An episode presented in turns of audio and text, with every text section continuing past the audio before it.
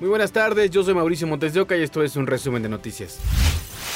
En al menos tres ciudades de Tamaulipas hubo bloqueos y el paso de contingentes criminales, lo que alertó a la población y obligó a permanecer en sus casas.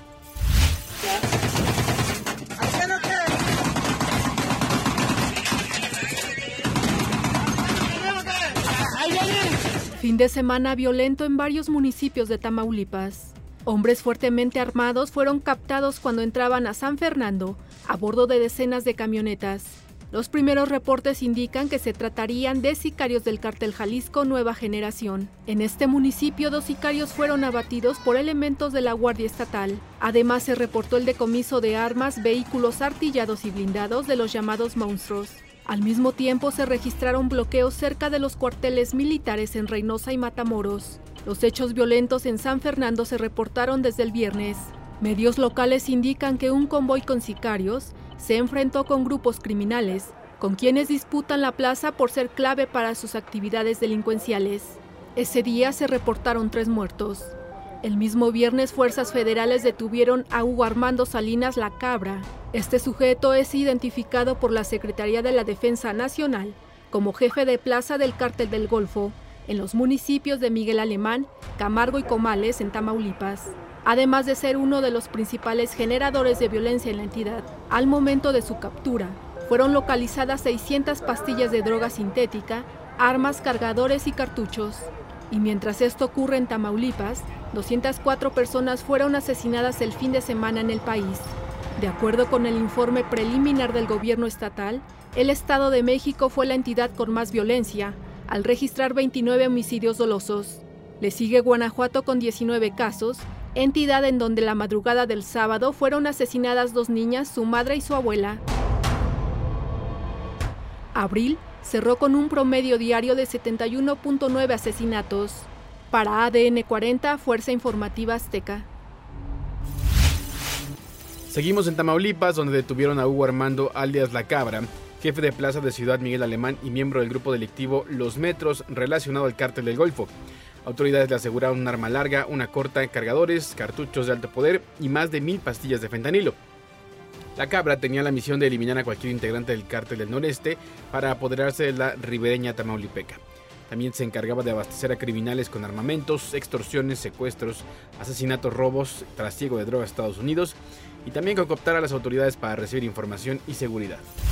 Otro detenido es Rodrigo Quintero, alias Lito Omario, jefe de plaza del cártel Caborca y sobrino de Rafael Caro Quintero. Está acusado de asociación delictuosa y delitos contra la salud.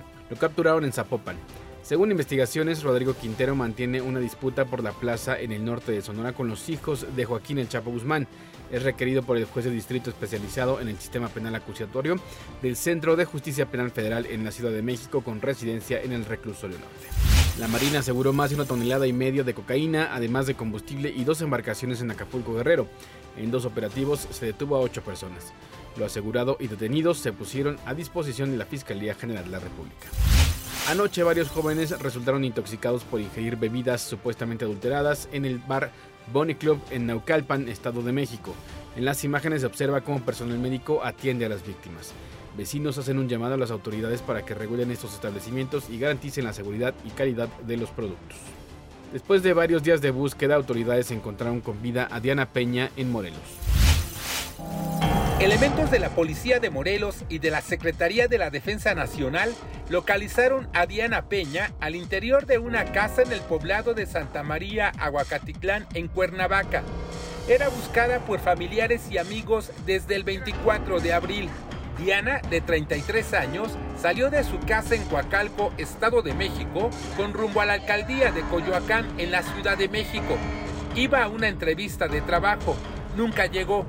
El auto que Diana conducía fue localizado sobre la autopista Chamapa-La Venta, en el municipio de Naucalpan.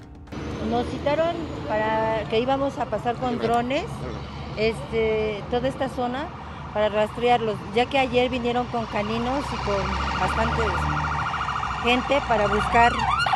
No hubo nada, ahorita ya anduvieron los, los drones de aquel lado y ahorita se supone que iba a ser aquí, nos pusieron un rato y ahorita nos vamos a ir a otro lado, a donde se supone que podría, o sea, del recorrido que ella ha de haber hecho. Sus familiares se manifestaron en el Palacio Municipal de Coacalco y también en el circuito exterior mexiquense. Pedían las imágenes de cámaras de seguridad por donde transitó Diana. A mi hermana pareciera que se la tragó la tierra, no hay nada. Y aprovecho sus cámaras para pedir que a la persona o las personas que tengan a mi hermana me la regresen. ¿Sí? Una semana después, Diana fue localizada en Morelos. La entregaron a sus familiares. Ahora recibe atención médica en un hospital. Y falta que las autoridades expliquen qué fue lo que pasó con Diana y cómo es que apareció en Morelos. Daniel de Rosas y David Navarro, Fuerza Informativa Azteca.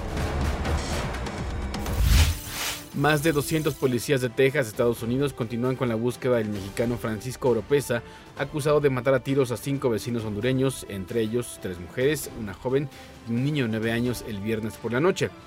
Las autoridades encontraron un celular y ropa de Oropesa de 38 años luego de revisar su hogar y los alrededores de la escena del crimen. Además, aumentaron a 80 mil dólares la recompensa por información que lleva a su captura.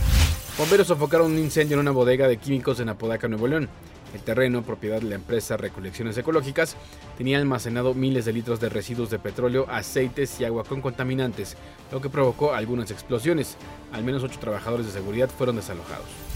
Vincularon a proceso a Francisco Garduño, comisionado del Instituto Nacional de Migración. Está acusado del delito de ejercicio indebido del servicio público por el incendio en una estación migratoria que dejó 40 muertos y 27 heridos en Ciudad Juárez. El juez no le dictó prisión preventiva, por lo que deberá acudir a firmar los martes cada 15 días.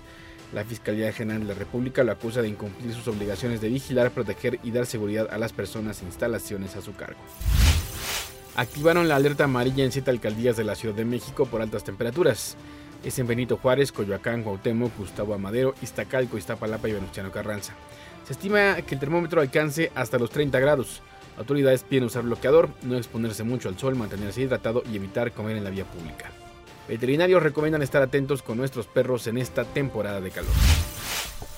El calor también afecta a nuestras mascotas. Pasar demasiado tiempo en el sol o con actividad física en los horarios de más calor puede ocasionarles un golpe de calor que podría ser mortal. Los perritos no tienen esa oportunidad de regular su temperatura sudando como nosotros, sino que el jadeo es el mecanismo por el cual lo controlan, pero no es tan efectivo ni, ni tan bueno para ellos estar tanto tiempo en el, en el calor, no lo pueden controlar y menos los que son chatitos, que están de moda, todos los bulldog francés, bulldog inglés, Boston Terrier, son menos eficaces. Los perros chatos o braquicefáleos tienen menos capacidad de regular su temperatura y un par de grados extra son fatales. Un perro puede presentar jadeos desesperados que son síntomas del golpe de calor. Y pueden llegar a desvanecerse, desmayarse y hasta la muerte, hasta un paro cardiorrespiratorio por el calor. Lo primero es no ponerle hielos, no ponerle el agua corriente porque podemos crear una trombosis. Esto es coágulos en la sangre por el cambio tan brusco de temperatura. Lo mejor es ponerlo en un lugar fresco con sombra, manejar un trapo frío en el cuerpo, sobre todo en la parte que es la nuca, que es donde está el centro termorregulador igual que nosotros, ir bajando la temperatura poco a poco y ir con su veterinario.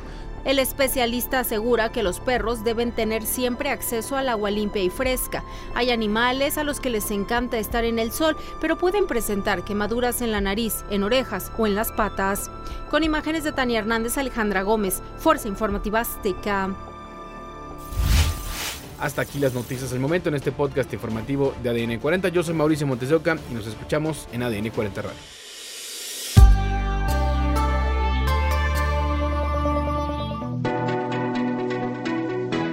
podcast es presentado por VAS, la super app que te ofrece muchas y nuevas formas de pagar todo lo que quieras con tu celular. Olvídate de las filas y dedícate a lo que más te gusta. Ver tele en vivo, películas, escuchar música, podcast y estar siempre enterado de las noticias más importantes. Todo en un mismo lugar. VAS, la super app con todo.